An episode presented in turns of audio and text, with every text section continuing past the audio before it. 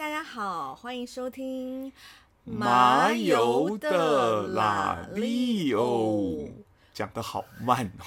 因 为边讲的时候，我们边在彼此确认彼此的眼神，想说到底有没有念错。因为太久没有录 podcast，你还记得我们上次录 podcast 是什么时候吗？呃，搬家之前。搬家之前，那是什么时候？嗯，半年之前吧。不止，我们上次录音应该是六七月的时候，七月。哇，快一年嘞。对，然后我这阵子回高雄，然后去我很久没有去的酒吧喝酒，我两年没有去了。然后他跟我讲第一句话是：“你什么时候录 podcast？” 所以就是很多生活中的小案例，证明这个节目真的是有人在听的。所以有人要听，我们就录音。谢谢谢谢这个高雄酒吧的小姐的张佩蒂小姐，张佩蒂小姐。啊，各位感谢张佩蒂小姐，让你们有 podcast 可以听了。今天会录 podcast 的原因，是我们刚才吃午餐的时候就聊了一下天，就觉得算了算了，不要浪费这个聊天，然后拿来录音好了。所以，我们今天要聊的主题是儿时的回忆。你很像没有带课本的人，然后再确认人家在念什么。你现在课本是数学课本，对不对？老老师，我我我没有接到了，隔壁班的人也在上数学课。还是还是你被霸凌，然后你的课本被偷走？呜呜，我的课本怎么都被在垃圾桶里面？为什么我要陪你演这一出啊？好，我们来聊一下儿时的回忆。但我觉得要聊这个主题，其实鼓起我蛮大的勇气，因为我年纪就跟你差七岁。然后各位，我想跟大家抱怨一下，因为尤其我是我是个七年级生，所以我们那时候。就是我们小时候最重要的回忆是哈日，就是那些杰尼斯啊、日剧这些。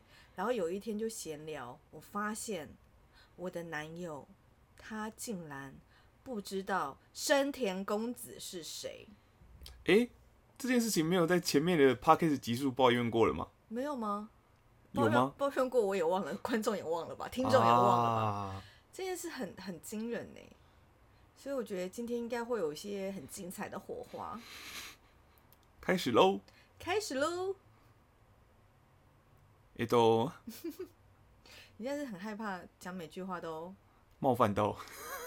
我们刚刚在吃饭的时候在聊饮料啦，然后我就问他说：“你知道美雪吗？”我说：“不是我妈妈，你知道美雪吗？”他不知道。大家知道美雪是什么吗？美雪就是梅子加雪碧。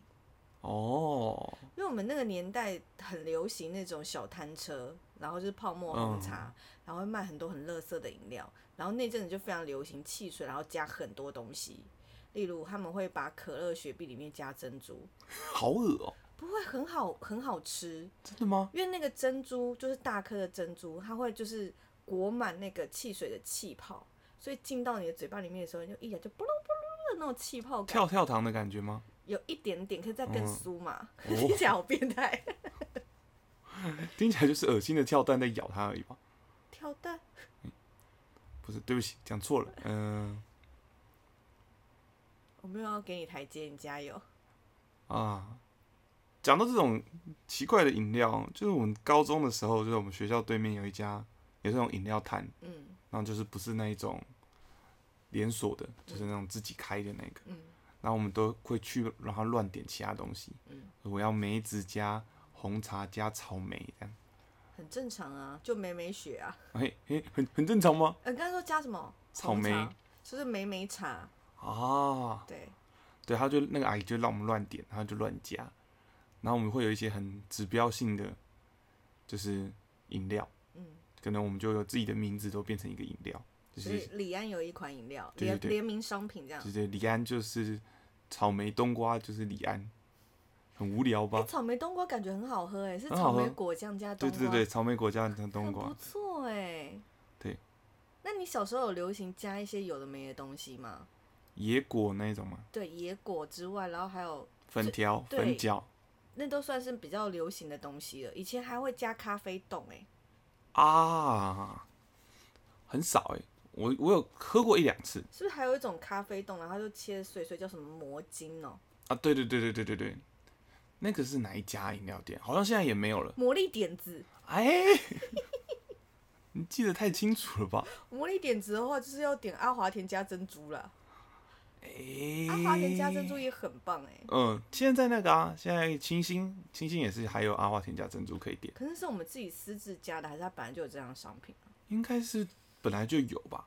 哎，可是五十岚的话，它最为人乐道的应该是冰淇淋红茶吧？你说小时候点的吗？对啊，因为那时候很新潮，就没有人把冰淇淋，就是它是个高级的饮料。诶，那你小时候有大西洋吗？没有，你没有经过大西洋时期。我小时候是杯乐时期。杯乐什么？嗯，杯乐也是一家饮料店。大西洋是什么？大西洋就是泡沫红茶店。诶，然后它的扛棒我记得好像是蓝色的吧，然后它就是它就是有点像那个。台北的那个什么小歇哦，还是什么那种感觉啊？然后他就进去，他是泡沫红茶店，然后所以他的他的桌子全部都是那种木头的桌子，然后就是你的椅子是一个小小小年轮的那种树干小椅子，嗯，然后他的桌上都会有一颗球，然后那颗球就是星座的球。你现在是，我现在完全进入不了状况，我没有那个画面感。他那个星座球。就是一定有人听过，你你你先等一下。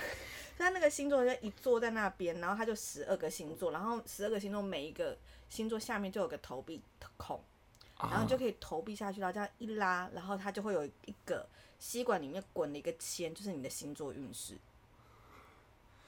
很酷哎，很酷啊！每一桌都有一个，然后它就是一个很时，在那个时候算也不能说时尚，就是一个就是。就就是红茶店嘛，所以他也会卖吃的吐司啊或泡面什么的，我有点忘记。薯条之类的。对，然后他的饮料也是都是走冰淇淋路线，就是什么什么，然后上面有一个冰，或是卖就是一个冷饮店，很有趣。然后因为我妹跟我年纪虽然有差差距差五岁，但我们还是就是有经历这个时候。然后有一天她就扭了一个蛋，然后就是那个大西洋上那个桌上的球的迷你版，超可爱。日本扭蛋，然后就一颗那个。哎，所以他是日本来的店家吗？我不知道，我不知道，我不知道，我真的不知道。对啊。哎，好神奇哦，好奇妙。可是我觉得可能并不是年代差异，而是我们台中没有，然后在高雄有。有可能。嗯。对啊，然后有一阵子也很流行那个很多串冰店，然后就是会在上面也是加一些乱七八糟的东西。我妈小时候有开过刷冰店。真的假的？对，因为那时候就是我爸。我爸就出意外嘛，然后就没有办法工作，然后我妈就开一些下鸡巴的店赚钱，然后那时候就是有开刷冰店这样。然后是什么？是一个店面吗？这个雪花冰，然后就是摊贩吧。天哪，我我现在看你的眼光不一样，哎，觉得有点崇拜。什么？没什么好崇拜的吧？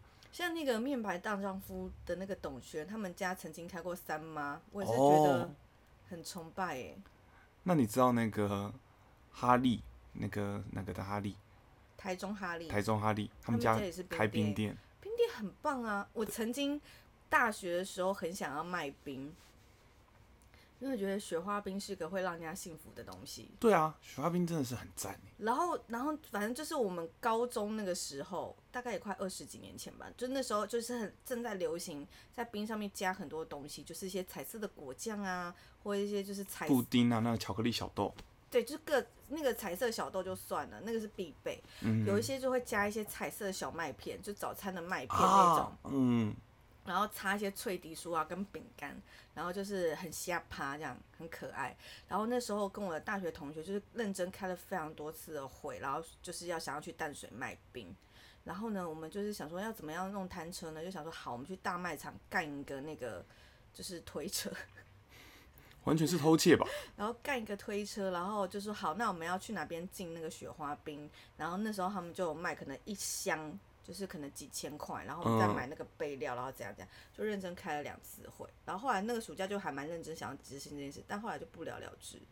然后，然后我后来就跟我的朋友说：“哎，你记得我们那时候很想要卖冰吗？我们那时候还实地去那个淡水考察，就还问那个。”淡水老街一开始那个鸟蛋说啊，你这样一天可以赚多少？啊，你这样一天要多少租金？就还认真，他们还说哦，有时候要跑警察什么什么的，就还认真的实地实地去探访。但是后来我就问我朋友说，哎，你记得我们那个时候就是要做这件事情吗？他完全忘记。然后我想说，是曼德拉效应嘛？我就有点 曼德拉效应，就是是啊，是这个是用在这边吗？就你印象中有这件事情，但没有。诶，我不知道，我不知道，没有听过这种说法。曼德拉效应就是。你以为小时候都认为这件事情，但是其实长大之后你去查证，根本没有这件事情。哦，我刚才想说，那个阿姨一定觉得你们是来做报告，大学报告，想说要做那种填调，她绝对不会想说你是要来开店。而且他就很忙，鸟蛋的那个摊贩其实一直都很忙啊。嗯，对啊。就是那时候，后来有去那种享食天堂，就看到那种，也都是那种满满的彩色的碎片的那个冰，就很有你刚刚讲那种感觉。对啊，吃冰就是要加乱七八糟的。然后我小时候有去过那个马来西亚，然后马马我有点忘记。那个切切，反正如果说我们今天住饭店，然后晚餐是比较澎湃那种把费的话，它也是有一摊一定是串冰，然后它的料就是超级多，就是很多粉红色、绿色的那种 QQ 软软的东西就超多，然后他们一定会加一个类似奶水的东西，像炼乳嘛之类的，嗯，就是他们的那个串冰也是蛮精彩的，他们可能是乳奶系的，台湾比较多就是那种黑糖系的，哦，黑糖系的。黑糖系，我觉得台湾的冰，如果现在就是随意的分类的话，有一种就是西华派的，西华派的，对，它可能是，它也不见得是雪花冰，它可能就是清冰，然后可以加了很多酱料。啊，对，对，然后另外一种就是黑糖派的，然后另外一种的话是雪花冰派的，嗯，但雪花冰后来就是延伸出它有非常不多不同的口味，它就是那个冰砖，然后有不同的那个果汁口味，芒果雪花冰、巧克力雪花冰，你在流口水吗？差不多该到吃冰的季节了吧？或者是那个抹抹茶雪花冰也是蛮厉害的。但小时候你有看过小丸子吗？有哎，有有有。哇哦，了不起哦！有藏心之牌具。可是那时候小丸子的那个片头，然后就是会有一个冰店。哎，我这个对我真的没什么印象。他就是哒哒哒哒，嘿，我唱的就是唱的豆豆龙啊。对，完全错了。反正就是有一幕，就是他串冰，然后他好像就看那个串冰，然后那串冰上面就会用一个那个粉红色的果浆，所以小时候对日本的串冰也是有一定程度的憧憬诶。嗯，但现在其实有一些商圈就会开始进这种完美店，嗯，就它就是那个冰就是这样圆圆的像一个小山，嗯，然后就是那种单一颜色的糖浆。嗯，然后上面再画一些格子。对对对对对对，就很就很日本。我想想看，我最喜欢吃的冰，我觉得这种冰没有那么耐吃，因为就是很甜。我觉得最耐吃的应该还是黑糖八宝冰那种。黑糖八宝冰就是黑糖冰呐。嗯，对。然后以前因为我就是住高雄嘛，高雄左营大路上有一个市场叫南市场，在麦当劳对面，然后里面就是很多小摊贩，因为它的。它就是有点像菜市场，所以它的每个摊贩就是都会有那种瓷砖的那种台子，然后就是他们都卖吃的比较多。那有一间串冰店，它的冰是刀削冰哦，所以是拿刀这样？没有没有没那么凶残，就是它它一样是用那咔咔咔咔咔的机器，也是一块冰砖这样，可是它的刀片好像不大一样，所以它的刨出来冰不是那种入口即化的刷刷，它是比较有颗粒的。哦，就是比较大的颗粒的，嗯，然后也是加料啊，黑糖这样，就蛮有趣的。因为后来在别的地方没有吃过这种串饼，嗯，就是还是现在比较主流跟流行的还是那种比较绵密的绵密口感，对啊。但感觉你要吃绵密口感，就吃雪花冰就好。不一样，味道不一样啊。就是也是啦。然后我自己也很喜欢吃一种冰叫香蕉冰。哎，对对对对对对对对对，香蕉冰真的是很不错。记得我们那时候刚开始就是跟李安在一起的时候，然后我去吃那个台中中一中街的疯人冰，嗯，我也是有落下感动的泪。我不晓得是因为那时候热恋期的关系还是怎样，但当下我很感动。疯人冰真的是台中的骄傲。我那时候就说，我心想说有什么好吃的？因为我本身很排斥太豆类的东西，嗯，就是什么大红豆啊、红豆、绿豆这些我都不大感兴趣。然后疯人冰的搭配就是大红大红，哎，蜜豆吗？蜜豆，大蜜豆，就对一个少女来讲，这不是一个可口的东西，要加酸梅。我想说什么东西？但一吃，我也是落下了感动的泪水。知道我们台中人的厉害了吧？真的。那时候来到台北的时候，其实我们都会去双溪，就是那时候就都会去乡下的双溪，然后那边有一家冰店，也是我每次吃都会去吃，就是三十五元，然后可以加超多料。嗯。那那时候就觉得哇，台北做东西这么便宜啊！然后后来回到市区，才都没有被骗了，被骗了。双溪超乡下的。对啊，双溪超乡下。如果不记得松溪在哪的话，我为大家科普一下。大家小时候有去过芙蓉音乐季吗？嗯。就是你要坐火车到芙蓉车站，它就在芙蓉车站的前两三站。嗯。对对，是双溪，不是双连，也不是外外双溪。我们小时候啊，就大一的时候很热血，然后那时候我们就趁着那个清明年假的时候，然后班上一些同学就就想要拍片，可是这拍片没有任何的目的，就是他也不是为了比赛，也不是为了什么作业，就是我们很想要拍片，然后。因为大学好纯粹的动机。对，大学的时候就是会有一些可能年纪稍长的同学，因为他可能重考，或是他出过社会又再回来念书，就难免会有这种。然后那个男生就大大我们应届可能三四岁，然后他我们我是文化国剧系，所以我们系上会有一些华冈艺校的同学，蛮多的都是。然后呢，他就是召集大家，然后去拍片，然后那时候很认真的 audition，然后挖内心的东西让你哭什么的。然后呢？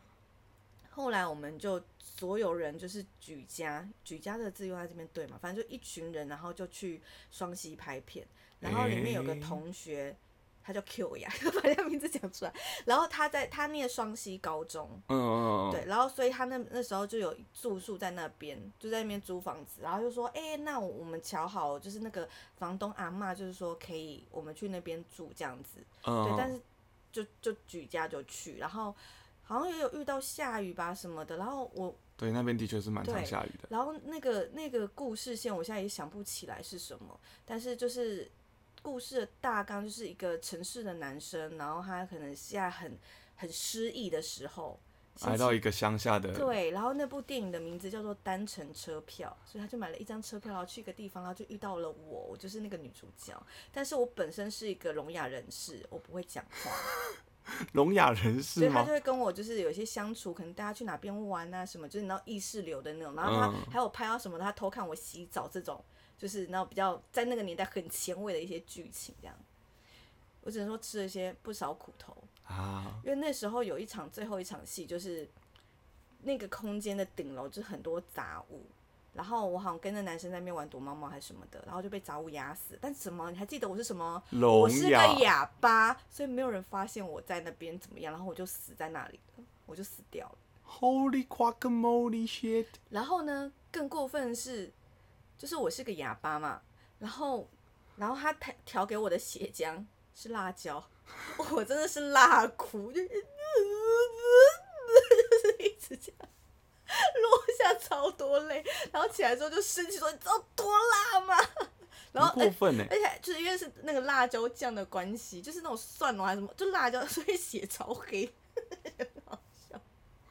然后更过分是我那时候一直卡一个关，就是他希望我唱歌，因为双脸旁边就是有一些看得到那个，因为西哎双我刚才讲双脸，对，双溪它就有一些小的桥，所以就是你在那个家就可以看得到火车，所以他就要求我这个哑巴唱火车快飞，哈，就是你要有一点点音准，但是又不能觉得你真的在唱火车快飞。那个难度好高哦，好折磨人哦，好折磨人的一个剧本。很多啊，然后还有去就是穿的牛仔裤去溪边呐，然后回来之后整件裤子里面都是小石子啊什么的。然后最可怕的事情来了，就是那时候拍就蛮不顺利的，就是但是就是青春了，好玩，就是我们拍一拍之后呢，就发现我们的帕灯不见了。哈，我们帕登不见了，然后我们就一群人，大家就是骑摩托车，就一直到处找，说帕登在哪里。所以是西上的帕登，我忘记哪里来的，就是两个帕登就不见了。然后后来又找回来吗？有找回来，可是我忘记是被回收了拿走还是怎么样之类的，就是很很多很辛苦的地方。然后哦，有一场刚刚不是说洗澡的戏吗？那然后然后那时候就是。很意，我忘记当时我知不知道有洗澡的戏嘛？然后呢，就是要要那个拍拍嘛，然后就也没有什么安全措施，然后我就穿比基尼，然后也没有胸贴，我就拿黑胶，然后就在胸部上贴了两个叉叉，然后可是就是没有安全措施，然后可是你必须要裸上半身的时候，你就是必须有人要撑住你的胸部，就是让那个比基尼不要掉。然后呢，我的我的那个同学就手就放在我的那个胸部上，然后我就要洗澡，然后因为是冷水。然后他有穿衣服嘛，所以那个冷水就一直从那他的手沿着他的手掌，然后手，然后一直流进他那个 T 恤的里面，然后他就很冷，他就一直狂抖我胸部，然后我就觉得太愚蠢，太愚蠢，然后里面都是，他忍不住因为，太冷，他就一直抖我胸部，很荒谬哎，哎，更荒谬的是因为太热血，大家都骑车去双溪，然后再回来。然后就沿路还下大雨，还什么，然后两两一组，然后就有那个叫 Q 雅的女生就被一个我们班上一个男生载，然后他就是说，就是骑车的人的没有办法背太多东西，他就请那个 Q 雅帮他背后背包，然后他就生气，他说：“哎，那个你的包包里面到底装什么？怎么那么重啊？”他说：“哦，就漫画，就那个顶楼，顶那个飞机的顶楼，很多成套的漫画，他就搬了两套回去。”在他背包里面，他给我偷漫画，好笑好精彩的故事哦！而且因为我是差不多到大学的，刚当大学刚毕业之后，那个双溪那边往台北那个新的路才通，所以你们那时候骑应该是骑山路，对不对？我有点忘记了，反正就绕来绕去，很绕，很难骑。对啊，光想就很辛苦，但蛮好笑的，蛮有趣的。对啊，啊。因为我阿姨家在双溪啊，所以其实自从小时候每年寒暑假就都要去双溪帮忙这样子。他开一个咖啡厅，然后还有果园。每每次那边就下雨嘛，让那个种水梨，嗯，我们就要帮那个的花刚打开了的时候，我们就要把那个花撑小雨伞。这样可爱是什么？是那种泡沫红茶店的小纸伞吗？不是不是不是，是他自己特我一张特别去做的，就是一个塑胶的面盖，然后还有一个钢铁的支架，嗯，所以是。我们过年的时候，就会像家庭工厂一样，在那边组装小雨伞。是透明的吗？透明的，透明的。是啊，会有一点像现在就是送那个外送的，他们会为他的手机撑雨伞。有点像那个。哦，好可爱哦。然后那时候就是我们，因为那是接枝的，嗯，所以就是树上接枝，然后接完枝之后，我们就会帮它撑伞，那撑伞就会开花嘛。因为如果不撑那个伞，那个花被雨水打掉，就不会结果，很辛苦。要开花啊，不见得会结果啊！不要突然讲这种很感伤的话。但因为就是那边雨一直下雨，然后又比较冷，所以水果就会长比较慢。然后水梨长比较慢，它就会比较绵密，就会比较扎实更好吃。它的就是有点像伤口愈合，然后肉慢慢长，就会比较扎实的感觉。对对对对对。那你其其其他地方有些它的天气太好，那个水梨长比较快的时候，你觉得吃起来有点柴柴的。有没有吃过那种水？吃起来柴柴的，就硬硬的。对对对对对，因为那个就是长很快，那一颗那就是送礼用的，看起来超大颗，但其实很轻。就是我我懂那意思，那就像是人类的体脂肪。诶，就是就是你看，如果说。如果今天是一个肉肉的人，然后他的体脂很高的话，他的肉就没那么扎实。对对对对。但是一个体脂很低的人，他的肉就会很扎实。对对对，不要把肉人肉当成食物的感觉啊，听起来超可怕的。是你有听过一个那个吗？很多健身中心都会一直倡倡导这个观念，就说连胜文跟那个林书豪，他们的体重一模一样，可是他他们体型差那么多。对他们其实身高体重一样。对，就像是那个七十公斤的棉花跟七十公斤的铁的道理是一样的。嗯。我们这是一个寓教于乐的节目。大家学会了吗？嗯，体积不一定等于重量哦。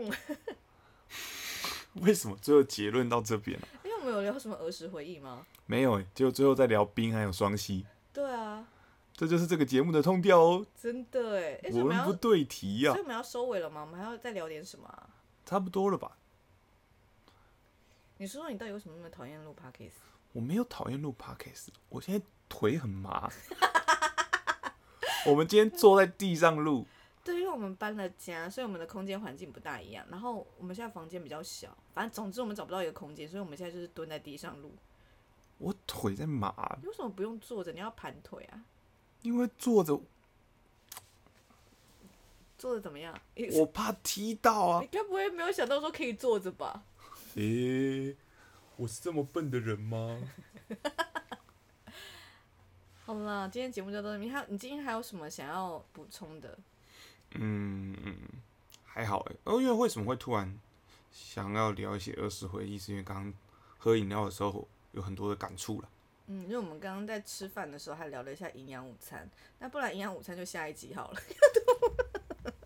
好的，那就是今天的节目内容啦。好，但刚刚有讲到伤口愈合这件事情，我想要在后面就是做一些健康的宣导。请。最近有一个那个明星，他就是我突然忘记他的本名叫什么，他就是演那个《犀利人气》里面的小三，然后他最近发现他乳癌，然后他其实就是算是蛮低风险的，嗯的族群。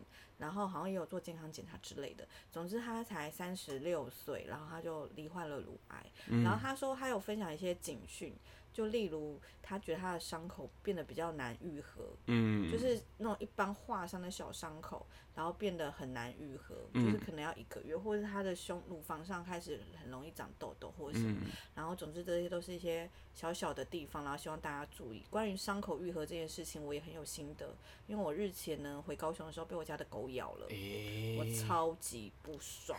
我想跟大家说，被狗咬真的很不爽。可是我觉得那个是人类很习惯对世间万物的一种方式，就觉得，哦，我对你好就是要对我好。就是常常也会听到一些案例，就是是一些旅游团，然后他去了那种野生动物园，然后就很开心的去跟狮子或老虎打招呼，然后他就被吃掉了。就是他们真的就还是动物，所以大家请冷静这样子。那被狗咬的那个案发过程呢，就是我在遛狗的时候呢，我家狗乱吃了一个骨头的东西，然后我们家附近有在毒狗，所以我就很担心，然后我就。就是立马在那个当下就果然心跳心跳加快，就是把手伸进它嘴巴里面，要把那骨头就挖出来。但我家的狗可能防备心比较重，跟它个性真的也是比较急白的关系，所以它就咬了我的手，我的手就直接动，就整个大爆血。虽然事后它就跟那些做错事的男朋友一样，就是一直那边嗯很可怜，你你还好吗？哦我我我现在可以跟你讲话了吗？这种这种状态，我没有在攻击你，我在攻击我家的狗，你不要紧张。那你就是拿我去攻击你家的狗吧，那跟攻击我没什么两样吧？我只是做个比喻，让大家可以更了解我那个狗狗那个吉巴的脸到底长怎样。然后呢，总之那时候我就想说，伤口小小的，然后就想说算了，就不要去打破伤风，就觉得有点麻烦。嗯。就隔天呢，我手就真的肿起来，然后我就去看医生，他说：“哦，你这有轻微的感染，你管擦药，然后管吃抗生素，然后不然的话，就是你就是接下来。”有可能就是蜂窝性组织炎。嗯，然后我最近也是耳闻身边有一些人在被狗咬，对，就是家中的狗狗们可能咬，就就算是家中的狗狗，就是你还是提防一下，就是要去打一下那个破伤风，不然就是小小的伤口有可能也会就是不舒服。对啊，猫猫狗狗被猫猫狗狗自己养的宠物攻击的时候，还是要多注意啊，伤口的疗养跟保护还是要蛮注意的。对啊，然后我我本身跟宠物相处的时候，也是抱着一个感恩戴德的心，因为之前也是有看到一个新闻，就是那个一个女生她想要亲她的狗狗，就她的脸是被咬烂的故事。对，就是嗯，还是观察一下你的狗狗现在心情到底好不好，能不能被你这样的接触。对啊。好的，这就是今天的安全宣导的部分。诶，要注意哦。动物虽然很亲切，但有时候还是会有风险的。对。如果担心有风险的话呢，有些基本的保险也是可以做起来。保险的部分也可以再做一集哦。好的，节目真的好多元哦。各位收尾啦。好，我们今天节目就到这边喽。那我们不知道我们下次什么时候会见，那就先这样喽，拜拜拜拜。